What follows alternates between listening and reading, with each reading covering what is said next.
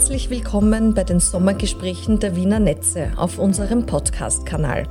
Über den Sommer verteilt darf ich mit jedem unserer drei Geschäftsführer zu Energiewirtschaftsthemen sprechen. Schön, dass Sie eingeschaltet haben. Heute hat Diplom-Ingenieur Gerhard Fieder bei uns im Podcast-Studio Platz genommen. Herr Fieder, vielen Dank für Ihre Zeit bei uns im Netzimpuls-Studio. Ja, herzlichen Dank. Ich bedanke mich dafür, dass ich da sein kann in eurem improvisierten, aus dem Boden gestampften Podcast-Studio. Eines der guten Dinge, die wir Corona zu verdanken haben. Vielen Dank für das Kompliment. Wir haben aus äh, wenig ganz viel gemacht und freue mich jetzt sehr auf das Gespräch mit Ihnen. Wir beginnen mit einem kurzen Wordrap, damit ich Sie, unseren Hörerinnen und Hörern, ein wenig besser vorstellen kann. Ich stelle Ihnen jetzt ein paar Fragen und bitte Sie einfach kurz auf diese Fragen zu antworten. Ich bin Geschäftsführer der Wiener Netze, 52 Jahre alt und wie ich glaube, einer, der es schafft, Menschen dazu zu bringen, dass wir gemeinsam die Netze der Zukunft gestalten das Spannendste an meinem Beruf ist oder war? Dass jeder Tag anders ist. Meine größte Leidenschaft ist? Meine größte Leidenschaft ist, Menschen zu begeistern und die Technik an sich.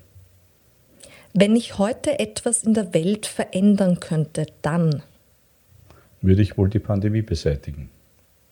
Wenn ich morgen etwas in der Energiebranche verändern könnte, dann würde ich dafür werben, dass wir mehr Mut haben, neue Lösungen, innovative Lösungen umzusetzen.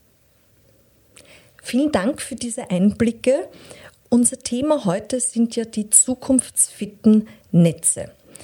Zur Erklärung, das Netz der Wiener Netze hat ja eine unglaubliche Länge, nämlich ca. 28.000 Kilometer. Ich habe mir das angesehen. Das ist circa eine Flugstrecke von Wien nach Sydney und wieder Retour. Ich war dort zwar noch nicht, aber es ist gewaltig. Und hier ist eine, eine Frage, die sich hier stellt, was bedeutet es denn, dieses lange Netz für die Zukunft fit zu halten und vorzubereiten? Es bedeutet eigentlich das Gleiche wie mit dem Flug selbst. Das bedeutet einmal die Möglichkeit zu haben, überhaupt fliegen zu können, die Technik zu haben, in unserem Fall das Netz zu haben, im Falle von Australien das Flugzeug einmal zur Verfügung zu haben. Das Flugzeug selbst muss gewartet werden, muss entsprechend bedankt werden. Das trifft auch auf unsere Netze zu, Strom, Gas und Fernwärmenetze.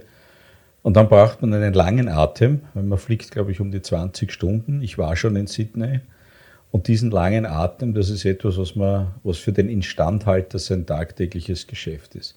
Dinge, die wir heute investieren, die haben wir sehr, sehr lange im Netz. Wir haben Umspannwerke, die 30, 40, 50 Jahre im Betrieb sind. Die sind dann nicht alt, sondern sie sind einfach immer noch Stand der Technik. Aber wir treffen Entscheidungen, die für viele Jahrzehnte äh, das Leben der Wienerinnen und Wiener prägen. Das Netz ist also heute schon sehr wichtig für viele Lebensbereiche und vor allem denken wir ja schon jetzt an die Netze von morgen. Die vielen Lebensbereiche sind eben Licht, Strom, Wärme, die eben durch die Netze transportiert werden. Und in fünf bis zehn Jahren wird diese Rolle der Netze bestimmt noch wichtiger sein und anders sein.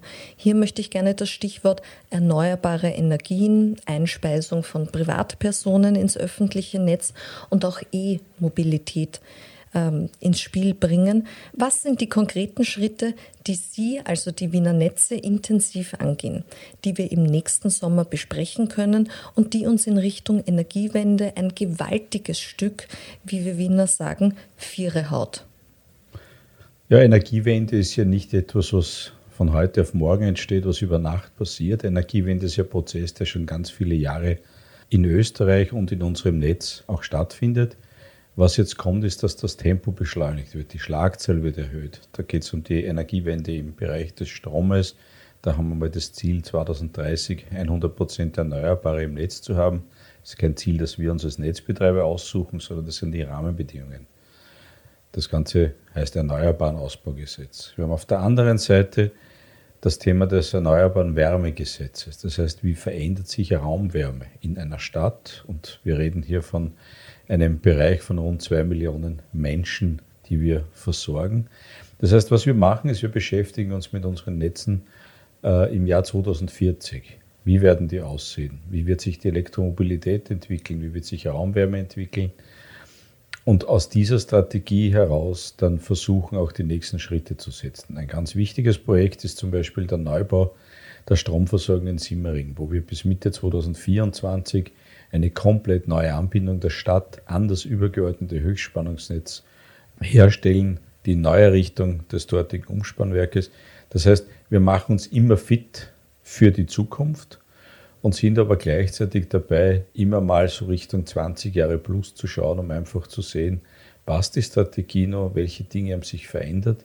Wir haben jetzt erst die tausendste Ladesäule im Auftrag der Wien Energie fertiggestellt. Das heißt, die ewige Frage Henne-Ei-Prinzip, Elektromobilität.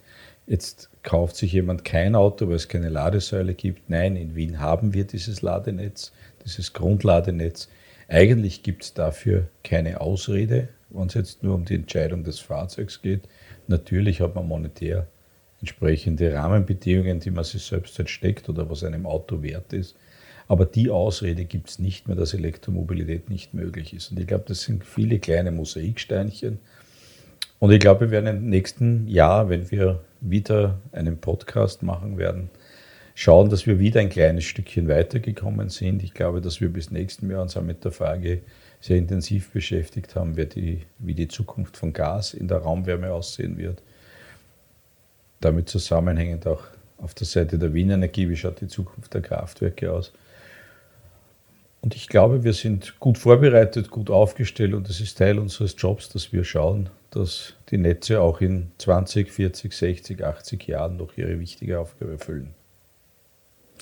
Vielen Dank für diese Einblicke. Klingt für mich sehr interessant, vor allem dieses wirklich langfristige Vorausplanen, weil jetzt ist es ja modern, dass alles muss agil sein, alles ist volatil und ändert sich. Also hier wirklich eine Planung auch nur für ein Jahr zu machen, ist in gewissen Bereichen sehr, sehr schwierig und somit kann ich mir nur ein wenig vorstellen, wie das sein muss, für so eine große Zeitdauer das zu planen. Das Thema Nachhaltigkeit ist zum Glück auch schon über viele Jahre nicht nur noch ein Schlagwort, sondern wird wirklich verfolgt. Was tun denn die Wiener Netze in diesem Bereich? Also ich glaube, dass es auch bei uns schon viele Jahre ein Thema war. Das begann mit, dem, mit der Erdgasmobilität, die vor einigen, doch über zehn Jahren ein sehr entscheidender Beitrag war, wo man geglaubt hat, hier sozusagen auch einen nachhaltigen Beitrag äh, zu leisten.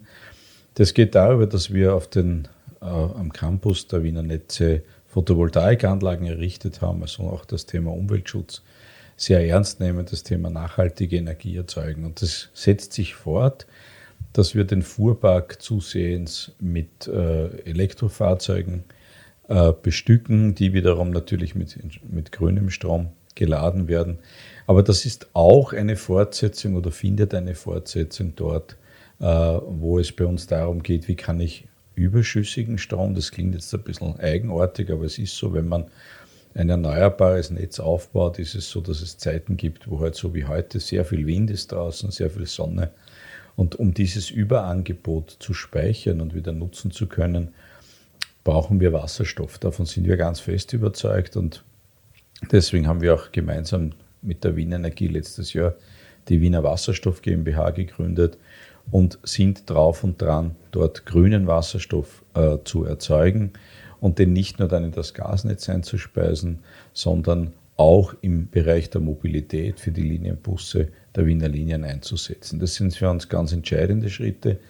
Und im Kleinen haben wir uns vorgenommen, dass wir heuer auch einen Schwerpunkt setzen in unserer eigenen Management-Klausur, uns mit dem Thema Nachhaltigkeit zu beschäftigen. Wo können wir noch nachhaltiger werden? Wir recyceln zum Beispiel Aushubmaterial.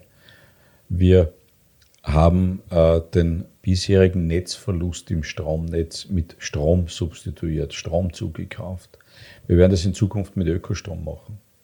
Also es sind ganz viele Mosaiksteinchen und ich glaube, wir werden das heuer ganz gut hinbekommen, dass das auch Teil unserer Unternehmensstrategie wird. Vielleicht ein technisches Detail. Was bedeutet der Stromverlust? Können Sie das kurz erklären? Warum gibt es einen Stromverlust und man muss da etwas anderes hinzufügen? Bitte hier um Erklärung für unsere Hörerinnen und Hörer. Also ein kleines Beispiel, wenn Sie heute ein, ein Schaltnetzteil verwenden äh, oder einen, einen, ein Apple-Ladegerät, das kleines Beispiel, dann wird dieses Apple-Ladegerät warm. Das ist ein Verlust. Und es gibt sozusagen bei der Umwandlung von den 230 Volt auf die 5 Volt, damit das iPhone geladen werden kann. Das haben wir aber genauso auf der Spannungsebene von 380.000 auf 110.000 Volt. Und auch dort gibt es Umwandlungsverluste. Das ist ganz natürlich, die versucht man natürlich gering zu halten. Aber diese Verluste müssen wir quasi substituieren, weil zwischen dem, was alle Erzeuger einspeisen und dem, was alle verbrauchen, gibt es ein kleines Delta. Das sind diese sogenannten Netzverluste und die beschafft der Netzbetreiber. Und idealerweise bald in Zukunft nur noch aus Ökostrom. Habe ich das richtig verstanden? Genau, bald nur noch aus Ökostrom. Und zusätzlich wird bei neuen Umspannwerken natürlich besonders darauf geachtet, dass zum Beispiel Transformatoren verwendet werden, die einen entsprechenden hohen Wirkungsgrad haben und deswegen auch deutlich weniger Verluste. Wunderbar, jetzt habe ich es verstanden. Ich hoffe auch Sie, liebe Hörerinnen und Hörer. Wir kommen zu einer abschließenden, sehr wichtigen Frage. Und zwar, ähm, was genau ist konkret Ihr persönlicher privater Beitrag zum Erreichen der Klimaziele bzw. für die Energiewende? Gibt es da etwas, was Sie mit unseren Hörerinnen und Hörern teilen möchten aus Ihrem privaten Umfeld? Ich glaube, die privateste Antwort darauf ist einfach den Kindern näher zu bringen, dass man das Licht nicht brennen lässt, wenn man Raum verlässt, dass man nicht alle möglichen Geräte an der Steckdose stecken lässt, die man vielleicht gerade nicht braucht, dass man Geräte ausschaltet. Und ich glaube in diesem Zusammenhang auch wichtig, dass einem klar wird, was ist sein eigener Strombedarf. Äh, der Smart Meter wird uns hier helfen. Mir hilft er auch zu Hause, um zu sehen, wie groß ist mein Stromverbrauch zu Hause. Natürlich das Thema, dass man auf LED-Beleuchtung wechselt, wo es möglich ist, aber ganz einfach einen verantwortungsbewussten Umgang mit dem Thema Strom zu haben, natürlich auch mit dem Thema Wärme zu haben. Wir alle heizen bekanntlich das Geld nicht irgendwo hinaus, sondern achten auch, dass wir entsprechend richtig temperieren und dass wir halt sozusagen nicht nichts verschwenden. Und ich glaube, das ist etwas, was uns im, im ganz Kleinen äh, ein, ein Anliegen sein müsste. Jetzt nicht missionarisch andere zu bekehren und zu sagen, ja, und du musst auch und du musst auch. Ich glaube, das ist einfach ein Bewusstsein, weil es hilft ja nichts, wenn die Kids von heute zwar die Greta toll finden und die Idee Friday for Future toll finden, aber zu Hause alle Geräte eingesteckt lassen und das Licht brennen, wenn sie weggehen. Ich glaube, das ist dann eine leichte Themenverfehlung. Also das heißt, jeder muss seinen Beitrag leisten, der eine einen kleineren, der andere einen größeren. Lieber Herr Fieder, herzlichen Dank für Ihre Zeit, Ihre Erklärungen und diese persönlichen Einblicke. Ich freue mich schon jetzt auf unser nächstes Gespräch im Sommer 2022 und bin gespannt, was die Wiener Netze in diesem Jahr alles leisten und meistern werden. Vielen Dank. Ich danke Ihnen für das Gespräch. Es hat mich sehr gefreut. Natürlich eine gewisse Vorfreude für den Podcast 2022 ist schon da, aber vorher freue ich mich, wenn wir uns persönlich sehen können auf der Weihnachtsfeier und ich halte uns alle fest die Daumen, dass es heuer klappen wird. Dankeschön.